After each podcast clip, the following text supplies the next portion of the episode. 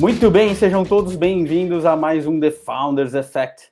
Essa é a iniciativa do Distrito para contar um pouquinho mais sobre a vida dos founders por trás das startups. Eu sou Gustavo Gerum, sócio fundador do Distrito. Tenho aqui do meu lado meu sócio e amigo Gustavo Araújo. Gustavo, seja bem-vindo. Boa, valeu, Gerum. Muito bacana. Mais uma vez estamos aqui para falar com empreendedores, né, que estão construindo aí um mundo cada vez mais digital, construindo a nova economia no Brasil e no mundo. E com a gente hoje a gente tem a Camila Chute, da Mastertech. Camila, bem-vinda. Tudo bem com você? Tudo ótimo, gente. Obrigado pelo convite. Gustavo, feliz de estar aqui com vocês. Muito Boa. bom, Camila. Empreendedora, professora, influencer. O que mais, Camila, no currículo? A gente gosta de arrumar problema para nossa cabeça, né, Gustavo? A gente vai inventando, acho que eu depois que caiu uma ficha assim de que na verdade a gente tem uma missão e a gente pode entregá-la de várias formas, assim como a gente faz nas empresas, né? A gente tem vários canais de aquisição. Acho que eu, eu me fiquei um pouco mais calma quando me perguntavam o que, que eu fazia. Tipo, ah, Camila, o que, que você faz? Né? E aí você, ai, não sei, né? Ou você entrava numa tentativa de, ah, o que, que é melhor eu falar aqui? Depois você entende que é sobre canais de entrega, mas que no fundo é uma pessoa só, é uma coisa só, acho que dá uma calmada no coração. Boa, boa.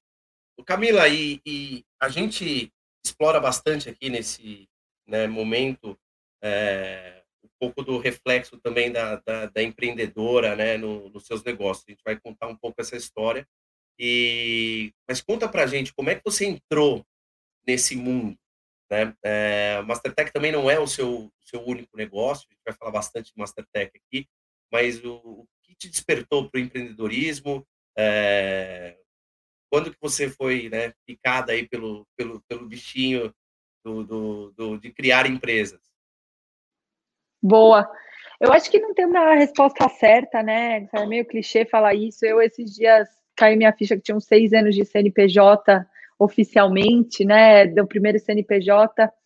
E, e eu acho que, para mim, a ficha caiu numa certa, num certo reconhecimento que se eu não fizesse aquilo, ninguém ia fazer, sabe? Eu acho que todo empreendedor tem um pouco isso de confiar que se ele não fizer, aquilo não vai sair do papel e se não for naquele momento, não vai ter outro momento para fazer, sabe? Cada um, obviamente, amadurece essa ideia, né, antes, depois, e, né, tem algum momento de insight, outros demoram tempo, né, um tempo maior, planejam, mas acho que no meu caso também foi um pouco isso, assim, se eu volto quando eu volto, né, com a maturidade que eu tenho hoje, quando eu volto um pouco na minha história, eu acho que tem essa insatisfação lá desde o meu primeiro dia de faculdade, assim, sabe? Quando eu olhei em volta e só tinha eu e, e a sensação é, cara, se eu não começar a falar disso aqui, se eu não achar meu espaço aqui, ninguém vai, ninguém vai fazer isso por mim. Assim, ninguém vai lutar por diversidade, sabe? Ninguém vai falar sobre como tecnologia é, é um pareto de desigualdade para as mulheres, ninguém vai lutar pelo nosso direito. Então, eu vou ter que fazer alguma coisa. A minha ideia brilhante do meu empreendimento foi um blog. É. Do alto dos meus 18 anos, era o que eu tinha capacidade para fazer, para pensar. Mas acho que foi ali. Não tinha esse nome, não era moda. Brinco que eu fui fazer computação e não era legal ser uma menina na tecnologia, tanto que eu pus no plural e me fiz de mulher, né? Então, mulheres na computação, né? Numa tentativa de me esconder até atrás, hoje eu consigo reconhecer isso. Mas não é legal, você ia pra balada e falava que você tinha passado na faculdade, você era cientista da computação, as pessoas, tipo, legal, a gente se vê depois, um beijo, vou pegar um negócio lá. Hoje, se você fala que você programa, que você foi CTO, que você tem uma empresa, nossa, te convidam para fazer um podcast super renomado, como estamos aqui, né? Hoje, hoje é legal mas na época não era, e acho que desde aquela época eu já reconheci uma certa vontade, uma certa insatisfação.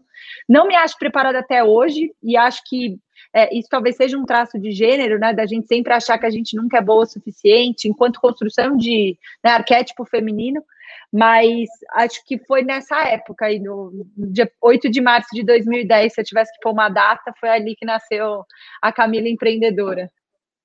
Boa, muito bom. E pegando esse ponto só específico, é, você acha então que está melhorando? Ou seja, é, você está nesse mercado, né? É, já há um bom tempo, foi reconhecida pela Forbes como uma das líderes em tecnologia, virou quadrinhos aí, né, é, do, do Maurício de Souza também, um projeto relacionado a isso, enfim, como é que, como é que a, qual é a tua visão é, da situação de diversidade, de é, inclusão feminina nesse ambiente de tecnologia, do momento que você entrou para hoje, e como que você está vendo isso daqui para frente também?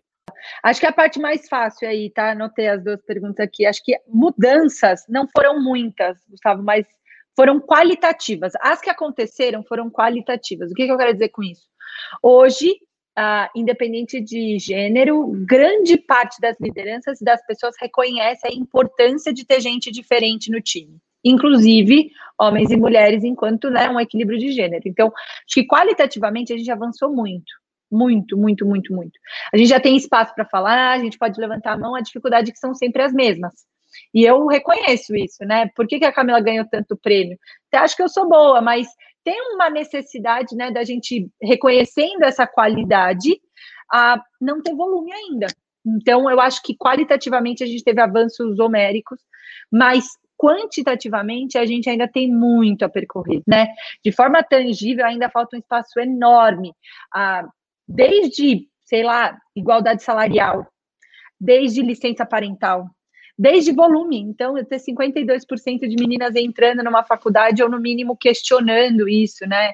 É, ver se elas querem entrar em STEM ou não, ah, diminuindo o feminicídio, diminu aumentando o número de creches, sabe? É, quantitativamente, a gente ainda não viu grandes saltos, mas acho que a discussão amadureceu muito e para mim para mim foi muito claro ver essa discussão Brasil Estados Unidos, né? Quando eu saí aqui da faculdade, e fui morar fora, para mim foi um salto muito claro, assim, sabe? Porque aqui ainda me pediam para dar palestra de por que, que precisava de diversidade. Quando eu cheguei lá, sim, se alguém perguntasse por que, tipo, mano, sai da sala que você tá, você tá perdido, assim, você tá muito fora, sabe? Você é muito burro, já tomava assim, tomava uma invertida, a pessoa já se põe no lugar. E aqui não, assim.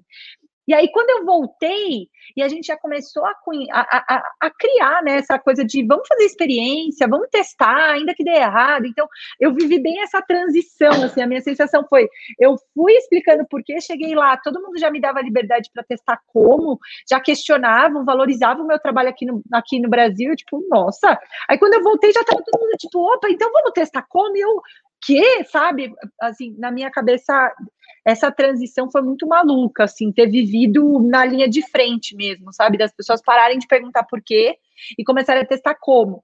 Só que ainda muito tímidos, eu ainda acho tímidos, tá? A gente ainda tem muito medo, a gente ainda, é, na hora de colocar a mão no bolso, a gente ainda trata a questão de diversidade como responsabilidade social e não como produto e inovação.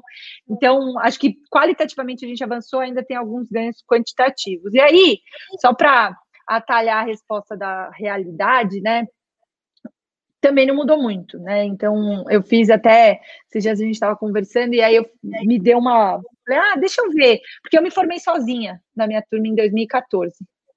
2013, né? Na turma de 2013 para 2014. Falei assim, será que mudou? Deixa eu ver aqui os formandos. Aí entrei, turma de 2020, não tinha, turma de 2019, uma menina de novo.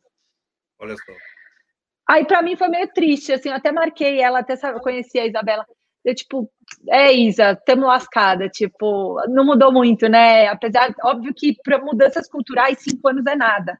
Mas para mim foi meio, tipo, eu achei que já ia ter mais, sabe? Sabe quando você vai confiante, fala, não.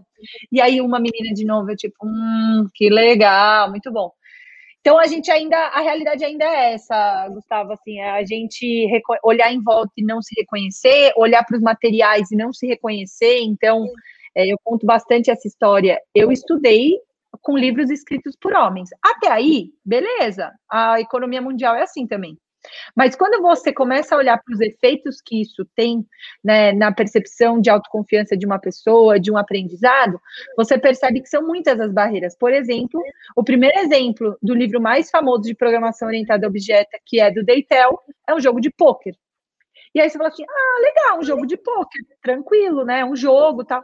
Beleza, eu tive que levantar a mão no meio da sala de aula e perguntar se o professor ia listar as regras do pôquer porque eu nunca tinha jogado pôquer. Não fazia parte do meu, né, do, do, da minha construção de gênero jogar pôquer enquanto menina.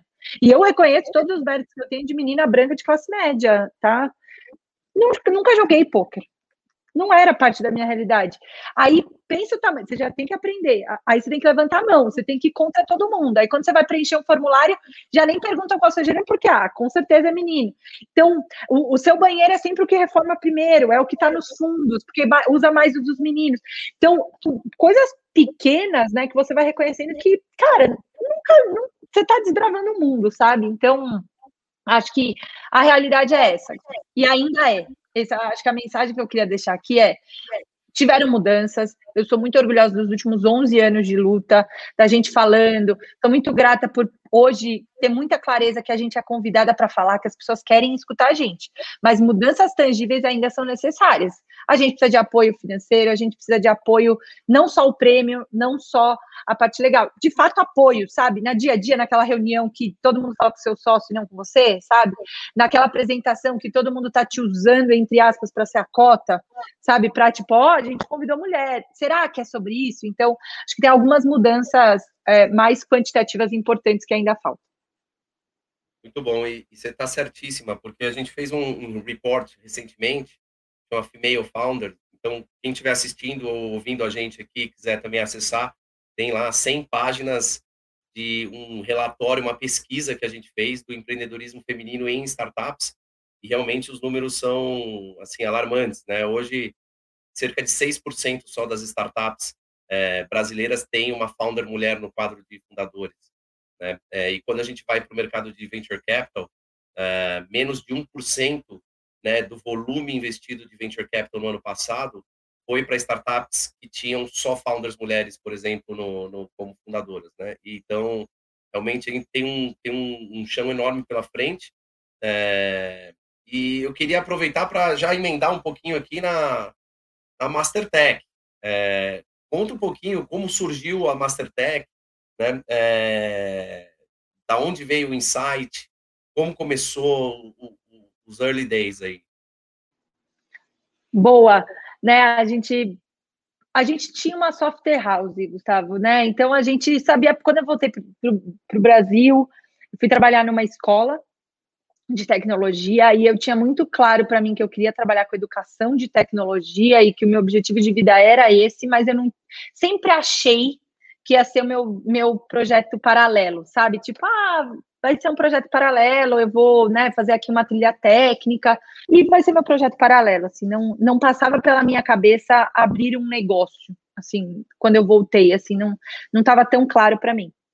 Ah, e aí o que eu sabia fazer era programar certo? Então, lá no início, a gente, quando começou a tentar entender, ah, vamos empreender, vamos empreender, então tá, a gente já fazia parte do, né, do ciclo, a gente via que uma dificuldade era reposicionar a mão de obra técnica como uma mão de obra de suporte, né, de, de parceria do negócio e não de back-office quando para mim foi muito duro e eu falo assim, eu fui empreender talvez não por oportunidade, mas por falta de oportunidade, assim. Sabe, quando você ia fazer entrevista de programação para ser uma pessoa técnica, as pessoas, cara, eu não quero bater teclado, assim, eu não quero fazer parte de uma área que é back-office, assim, sabe? Eu queria poder sentar na mesa e desenhar arquitetura e poder pensar junto e poder dar opinião. E não tinha, né? Voltando lá em 2014, não, não assim, estava muito incipiente ainda. Você mal e mal né, achava essa, talvez essa sede de fazer tecnologia ser parceiro nas startups, mas a cena ainda era muito incipiente e tal. Então, acho que a gente meio que criou o emprego que a gente queria, que era poder ser parceiro de negócio, né, das empresas. E aí, a gente tentando entender o que, que dava para fazer, é, a gente criou um frame de oito semanas que, de alguma forma, tentava criar soluções. É, a, da ideia até o MVP. Então, a gente tinha um, um, modelo de trabalho de oito semanas em que a gente partia de um Inception, né? Desenhava junto com as empresas e entregava o MVP. E aí a gente começou a fazer isso meio no contraturno, assim. Eu lembro que até hoje a gente foi para o primeiro cliente, e aí ele, tipo, ah, tem que emitir nota fiscal. E a gente, nota fiscal? Hum, pode deixar, a gente já te manda como abrir uma empresa, assim, foi meio um sonho juvenil, assim, sabe? E aí essa foi a ponte 21, né? Foi muito importante para a gente, a gente fez todos os problemas e cagadas possíveis do empreendedorismo, né, na ponte 21, assim, de reconhecer as dificuldades, as facilidades, enfim, então a gente aprendeu muito nessa jornada. Só que aí, em um dado momento, a gente cresceu rápido, né? Então, em um ano, um ano e pouco, a gente já era reconhecido, a gente atendia, tipo, Itaú, Leroy, IBM, assim, empresas gigantes, e a gente, tipo, dois moleques, assim, né, né? Dois moleques, não, uma menina e um moleque, né? A gente chegava nas reuniões e eu, como técnica, né? Então, eu era CTO da Ponte 21, a gente atendia, e aí, no final, todas as empresas, vocês não querem ficar? A gente pode contratar a empresa inteira. Vocês não querem ficar aqui? Vocês não querem? Gente, cara, que doideira, né? A gente entrega a parada para vocês poderem testar. Ficou muito óbvio para a gente que né, tinha falta de mão de obra, faltava mão de obra técnica, mas uma mão de obra técnica estratégica, que pudesse de fato ser esse parceiro, essa parceira, é, com uma visão mais holística de tecnologia. E aí a nossa primeira grande ideia foi fazer um curso de oito semanas né, a nossa vibe, a gente tinha uma pira com oito semanas. Vamos fazer um curso de oito semanas para ensinar o que a gente faz para outras pessoas e ver o que, que fica. E aí eu lembro até hoje que a gente, não, como é que vai chamar isso? A gente, ah, tinha que ser um negócio bem ativo, meio Masterchef. Ah, põe Mastertech e depois a gente vê. E aí, na segunda semana de bootcamp, né, a Globo veio fazer uma matéria com a gente, tipo, ah, que bom, como é que chama Mastertech? Ah, o site, site, claro! faz o site de madrugada, ah, eu te mando amanhã, fique tranquilo. E aí a gente mandou e quando a gente viu a escola, que era o nosso sonho desde o início, tinha meio que se tornado realidade, sabe? E aí a gente percebeu, e não foi fácil, porque o que dava dinheiro para a gente era a consultoria, né? De fato, chegar e falar assim, tá, calma, a gente precisa ter um plano então para tirar um pouco de força da software house, já que a gente não quer fazer isso, e começar a colocar força na escola. E aí, enfim, né, long story short, a gente hoje consegue né, viver da escola, mudou muita coisa. A escola hoje é majoritariamente para empresas, é, então hoje também a gente reconheceu uma dificuldade ali no meio do caminho de que as pessoas não estavam preparadas, né, para escolher e deliberar e investir, mas que as empresas tinham um super passivo, tanto em atualização de mão de obra que já estava na empresa, quanto captação, né, de pessoas. E aí a gente achou nas empresas uma via um pouco mais acelerada uh, de conseguir se manter cash flow positivo, né, enquanto é, a gente não queria levantar investimento. Então, a gente, cara, vamos para a empresa. E aí, seis anos depois, estamos aqui é, com a Mastertech sendo uma marca reconhecida para educação corporativa, principalmente para estratégias de transformação digital. Então, hoje a gente atendeu centenas, na, na casa das centenas de empresas, e, enfim, tem sido uma, uma, uma jornada, no mínimo, desafiadora, né? Empreender em educação, com pandemia, é, num contexto corporativo com uma velocidade de, de transformação grande, né? É, a gente hoje conseguiu, a gente passou, a gente não passou bem pela pandemia, né? Porque não tem como falar isso, mas acho que a gente conseguiu provar alguns pontos. E, inclusive, acho que a gente está próximo de uma próxima virada, assim, na minha, na minha opinião. Acho que a gente vai ver ainda a educação corporativa mudar muito, educação técnica mudar muito. Acho que a gente está no olho do furacão e a gente fica feliz de já ter seis anos de bagagem para passar por tudo isso. Ô Camila, e conta um pouco o que, o que é a Mastertech hoje, né? O que, que vocês oferecem para o mercado. É, eu não sei que tipo de números que você pode colocar para as pessoas entenderem o tamanho desse negócio hoje. E se você também puder dividir um pouco, é, como é que vocês é, se dividem entre, entre os sócios, né? São dois sócios, pelo que a gente sabe. Como é que vocês se dividem lá para criar um negócio que não é fácil, né? A educação sempre é um tema complexo, com diversas alternativas de, de operação, é, digitalização muito forte. Conta um pouquinho mais sobre Mastertech e como é que vocês operam ela hoje. É, bom, como é que a gente faz, né? Aqui na Mastertech, majoritariamente, o que a gente faz é treinamento corporativo e desenho dessas estratégias. Então, hoje, a gente tem um framework nosso, ah, de três fases. Então, toda, todo protocolo da Mastertech de alguma forma passa por essas três fases. Algumas empresas a gente já pega mais maduras em um dos pilares, aí a gente pode ir embora antes, né? Mas a gente se posiciona como uma escola e não como uma consultoria. Então, toda a primeira fase envolve ganho de consciência, conhecimento e consolidação. Então, a gente sempre tem uma estratégia de começo, meio e fim, onde a gente quer ir embora, assim, a gente não quer ficar lá né, vendendo para sempre a, o mesmo curso, a mesma formação. Então, para a gente isso está muito claro de que a gente não vai, a gente escala por meio das pessoas, né, e não em cima de recorrência. É, na fase de consciência é de fato mudar, um, um, um, criar um senso de urgência no maior número de pessoas e delimitar qual vai ser a estratégia né, de educação naquela empresa. Na fase de conhecimento, de fato é curso, é sentar a bunda lá na cadeira, estudar e né, discutir, ter conversas difíceis, e a já, e aí você tem que achar estratégias novas e tal. A gente consegue escalar nessa parte por ter muito conteúdo produzido e muito conteúdo granular. Então a gente consegue ter uma flexibilidade muito grande é, para criar, né? Diferente, acho que é o que hoje diferencia muito a gente de outras escolas, é que a gente tem os nossos professores, então todo o conteúdo é nosso. A gente não foi para uma via de tentar trazer professores de outras empresas ah, né, profissionais de mercado. Hoje a gente é essencialmente uma escola que se preocupa com didática, que se preocupa a, com a atualização desse conteúdo e os nossos professores são nossos. Então a gente forma os nossos professores e é uma tese, assim, não sei se ela é a melhor, eu acho ela melhor, não sei se ela é a mais longeva, mas a gente tomou essa decisão e, e, tem dado certo. E na hora de fazer, né, como os professores são nossos e eu não posso deixar os professores nos clientes, a gente sempre tem uma fase final de consolidação, onde muitas vezes a gente forma os professores da própria empresa, para que ela possa continuar se regenerando e a gente possa ir embora daquela empresa ou para outra área, né, ou para outro, outro conteúdo. E aí, sobre os sócios, né, rapidamente, hoje, uh, o Fábio Ribeiro, meu sócio, e ele faz, ele é a alma da parada, ele que é o, o, educador da conversa do ponto de vista de conhecer do negócio de educação.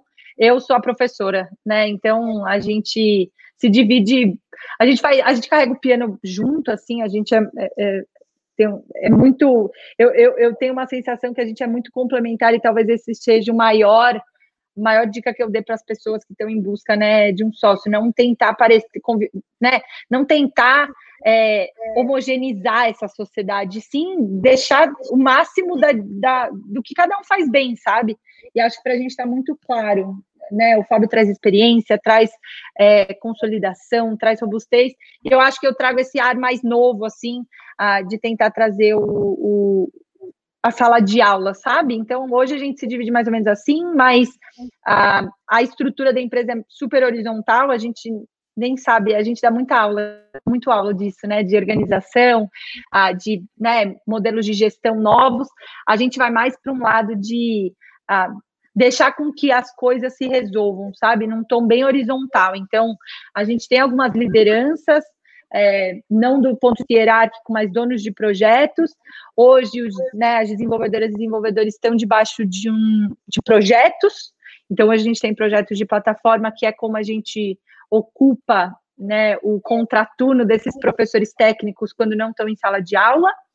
É, e acho que a organização mais macro é isso, assim, a gente, o, o, o coração da Mastertech pulsa em sala de aula. Então, o contraturno é onde a gente se organiza do ponto de vista estratégico. Então, até hoje, eu e o Fábio, a gente está em sala de aula, vai, 50% do nosso tempo, talvez mais, ah, porque na nossa cabeça tudo tem que girar em torno dessa sala de aula, já que a gente é uma escola, sabe? Então, enfim, a, a, é assim que a gente tem se organizado. Perfeito, perfeito. E nesses seis anos sem, sem captar, né? É, conta um pouquinho do por que, que vocês optaram por esse caminho, né? Qual, qual, quais você acha que são os benefícios disso? É, como é que foi né, para vocês nesse ano? É, nesse, nesses anos todos surgiram investidores que queriam entrar, virar sócios da, da Mastertech, enfim, vocês falaram não para eles. É, como, é, como é que foi essa trajetória sem captações? Total, assim, é, e, e, é muita, muita gente questiona a gente sobre isso, seja a parte que mais chama atenção, né, na história, seja a gente nunca ter levantado investimento. E muita gente, por um tempo, principalmente antes da crise, assim, tipo, mas por que vocês nunca levantaram? Tipo, num tom negativo, sabe? Aí depois veio a crise, a gente, né, a crise, né, pandemia tal, e as pessoas, nossa, por que, que vocês levantaram? Como vocês conseguiram num tom mais positivo, eu acho? Porque para mim eu, a crise escancarou um pouco os prós e os contras, né? O pró de você não ter levantado é a liberdade, né? E aí não tem muito mais o que construir, né? Não que o VC tire sua liberdade, mas tira, sabe? Tipo, por mais legal que o VC seja, existe uma existe uma necessidade de retorno sobre investimento, que é um retorno sobre investimento quantitativo e não qualitativo né? Cara, eu preciso ter múltiplos disso. E acho que na nossa cabeça, né, isso sempre foi um pró muito pró. Assim. Cara, a gente quer ter liberdade. A gente talvez chegue no final da rua e se lasque, dê com a cara no muro. Mas para a gente ter liberdade era, era, era muito forte, né? Era muito necessário para a gente. O negativo é que o seu desgaste emocional é enorme, né? Assim, acho que só quem empreendeu e teve que manter uma folha de pagamento, tendo meses sem faturar, né? A gente acho que hoje que passou o susto, a gente passou abril sem faturar nada. Abril da pandemia, né? Abril de não faturou nada. E aí você tem uma folha de pagamento de três, um custo fixo de três dígitos, né? Cara, três dígitos, né? Duzentos e tantos mil por mês. 300 e tantos mil por mês, cara, é, dá uma assustada, porque por mais que você, né, o fato de você ser uma, uma startup bootstrapped, o seu caixa não vai ser sempre aquela maravilha, então você trabalha meio que na, na risca da faca, e são seis anos trabalhando na risca da faca, né, então, é, o, negativo é isso, tá? Assim, eu não consigo ver muitos outros negativos. É que você vai trabalhar numa, num limite, você tem uma, um, um lastro, né, menor. Então, a gente conseguiu fazer caixa, a gente conseguiu fazer maquilão, né? Então, a, a, a, gente foi, né? A Mastertech foi fundada é, com outro sócio, e aí a gente comprou a parte dele, e aí a, o, o, Fábio entrou para o quadro societário. Então, quando eu olho para trás, eu falo, cara, a gente se é, financiou e tal, então tem muito sucesso aí na, na, na do ponto de vista de ser bootstrap. A gente conseguiu, né, passar por todas essas tormentas. Mas tem um desgaste emocional inegável, assim, de não ter muito muito pano, assim, de não poder ter testado e talvez não ter tracionado na velocidade que todo mundo esperava que a gente tracionasse.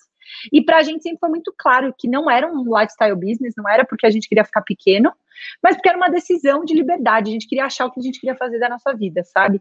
E hoje, vendo amigos, amigas, né, que passaram a pandemia é, tendo que comprovar múltiplos, tendo que demitir gente, a gente conseguiu não demitir ninguém. Assim, a gente conseguiu ser muito, muito coerente com o que a gente acreditava que devia ser feito e não com o que pediram para a gente fazer.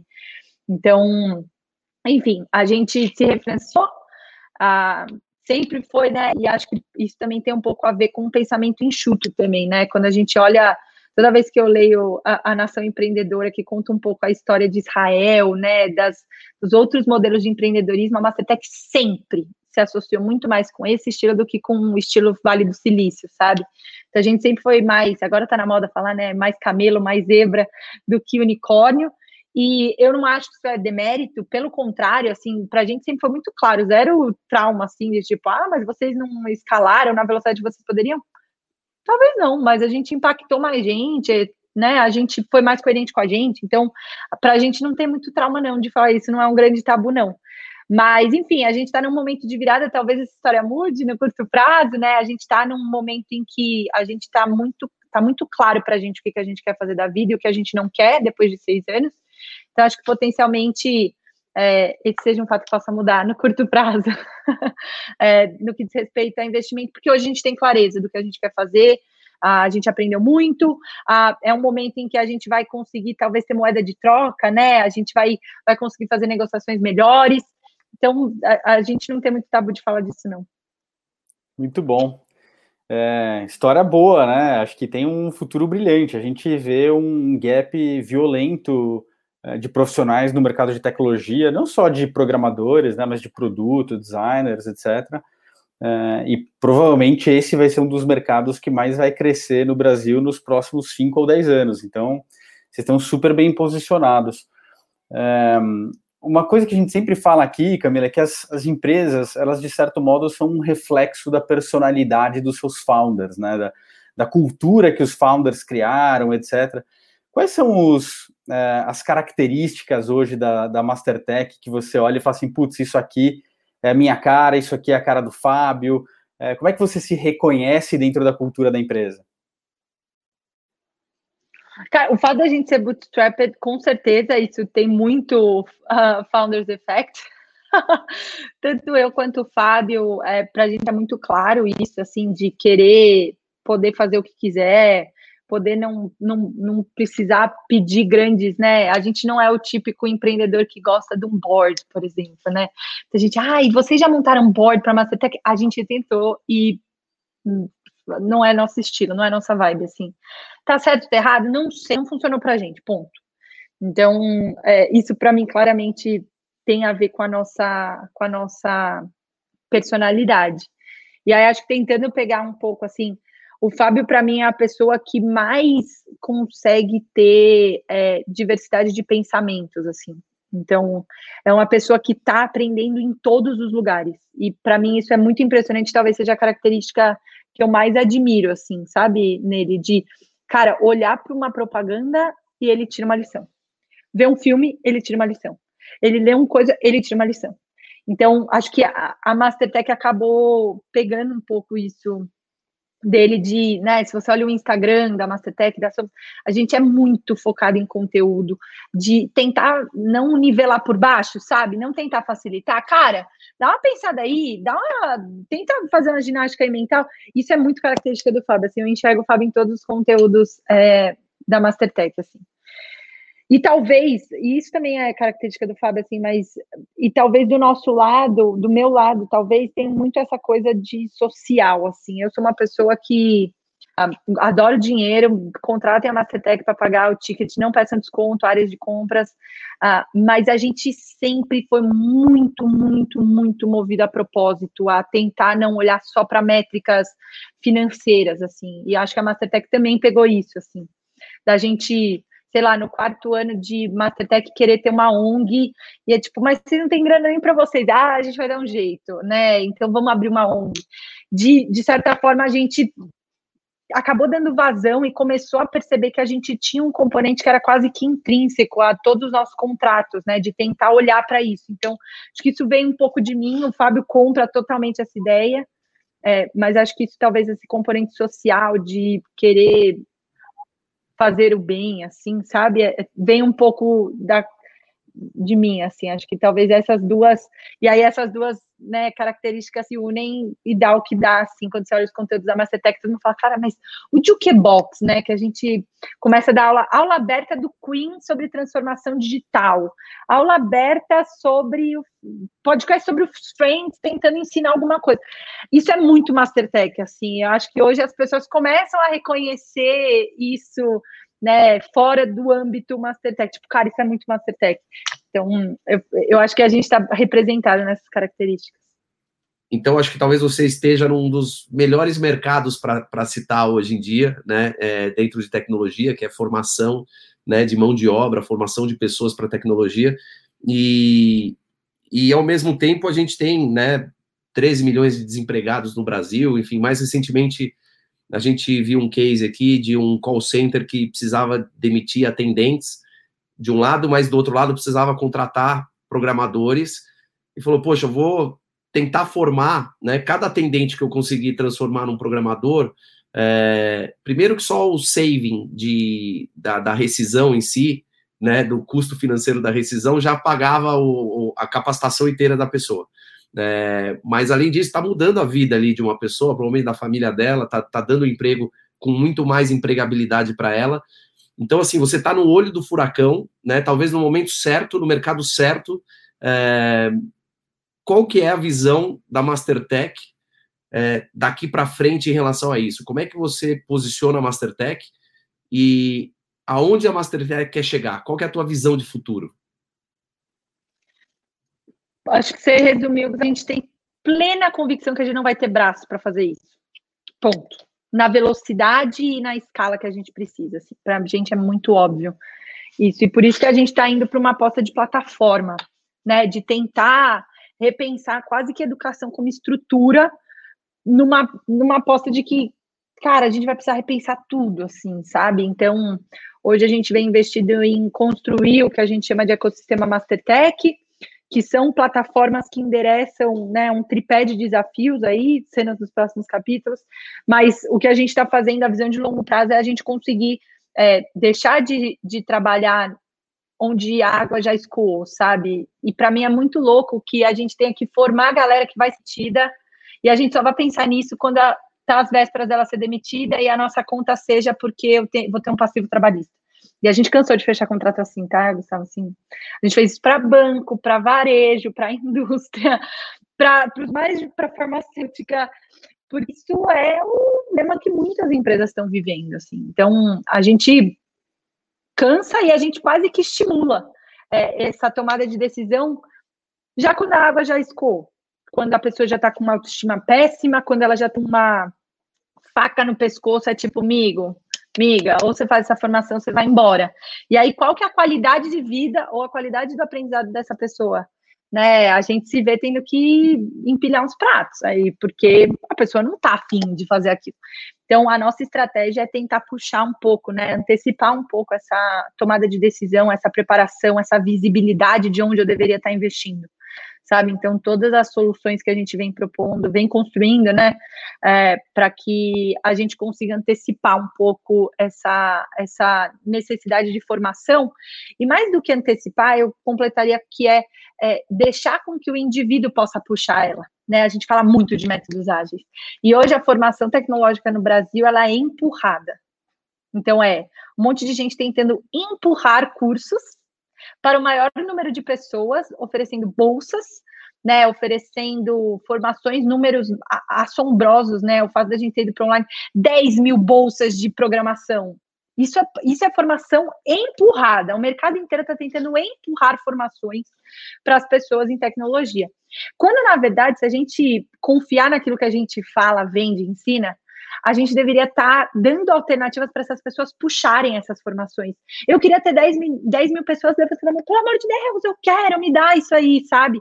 Hoje não é a realidade. Hoje, quando pedem para mim, ai, ah, a gente precisa achar 10 mil meninas para aprender a programar. Cara, não tem. Não tem, porque você está querendo enxugar gelo, quando já, ferrou, já lascou. O que, que, eu posso fazer antes? Você topa comigo fazer isso em, em cinco anos? E começar a jogar conteúdo na cabeça dessa menina, acompanhar essa guria desde do Fundamental 2? Ah, não, Camila. Pois é, então não tem. Então, o que a Mastertech está tentando fazer é antecipar isso e parar de empurrar a formação e sim puxar a formação. Eu quero, espero um, um dia estar tá viva para ver ou ter conseguido né, cumprir a nossa missão de ver as pessoas aprendendo em todos os lugares e as pessoas demandando esses conhecimentos, sabe?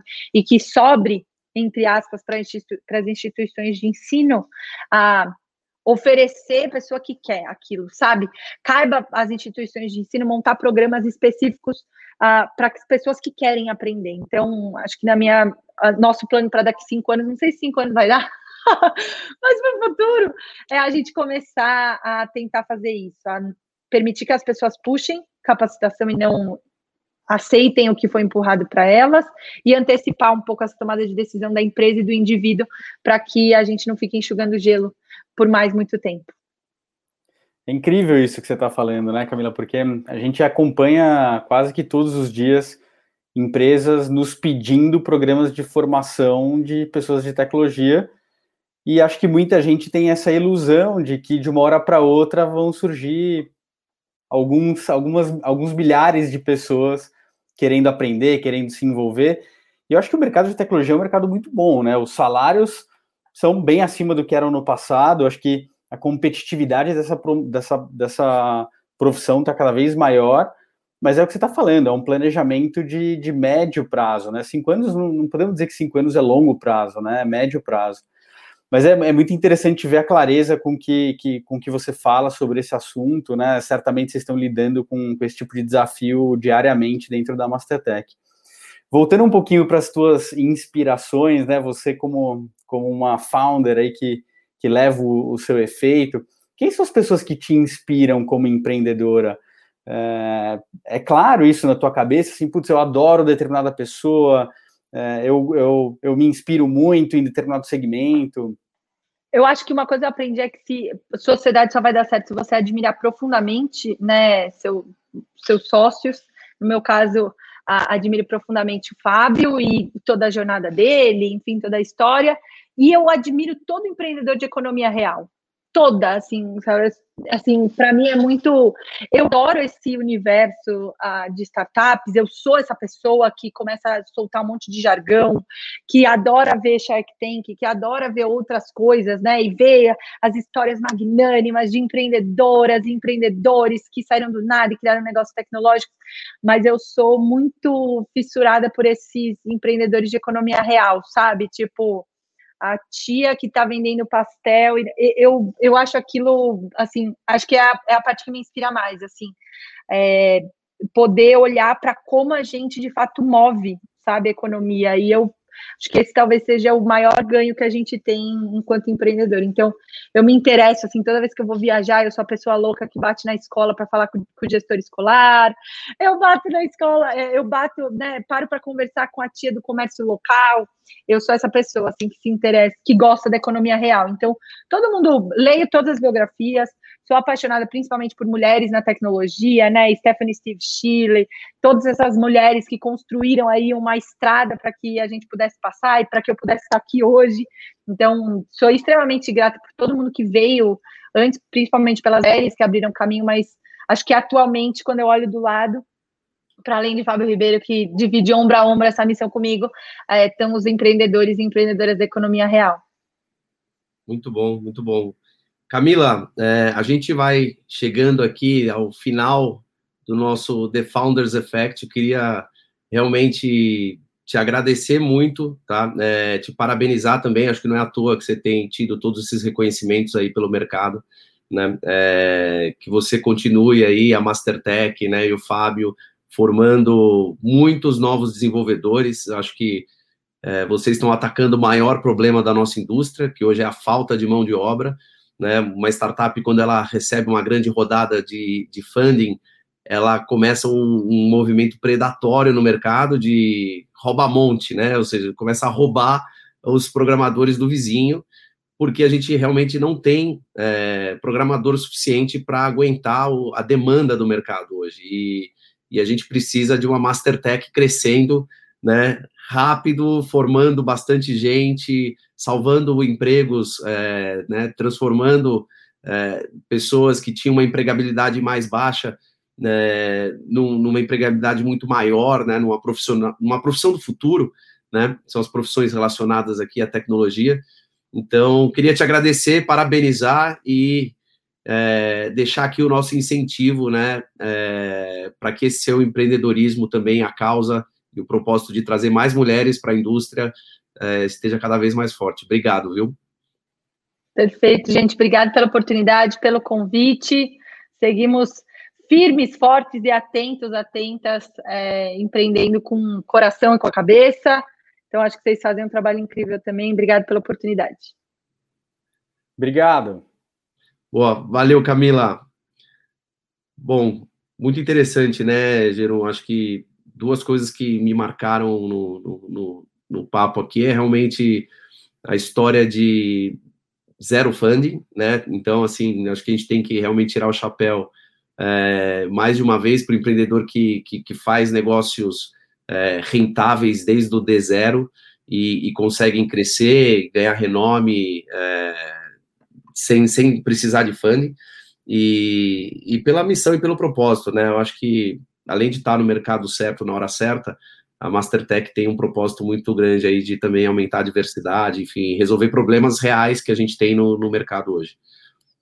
É uma história incrível, assim, a Camila é uma pessoa relativamente jovem, é, gerando um impacto enorme nessa, nesse mercado, e, e, uma coisa que sempre nos perguntam, né, nas entrevistas, e a imprensa debate muito esse tema, é o que pode atrapalhar o crescimento do mercado de tecnologia, o crescimento do mercado de venture capital no Brasil, claramente é a falta de pessoas. Né? A gente escuta todos os dias casos de desenvolvedores pulando de empresas para empresas, e quanto mais dinheiro tem nas, nas startups, nas scale-ups, mais difícil vai ser essa, essa luta uh, pelas pessoas que constroem os negócios de tecnologia. Mas uma história brilhante, muito bom. Boa. Bom, é isso, gente. A gente vai encerrando aqui o nosso The Founders Effect, hoje com a Camila da Mastertech e a gente se vê na próxima. Grande abraço a todos.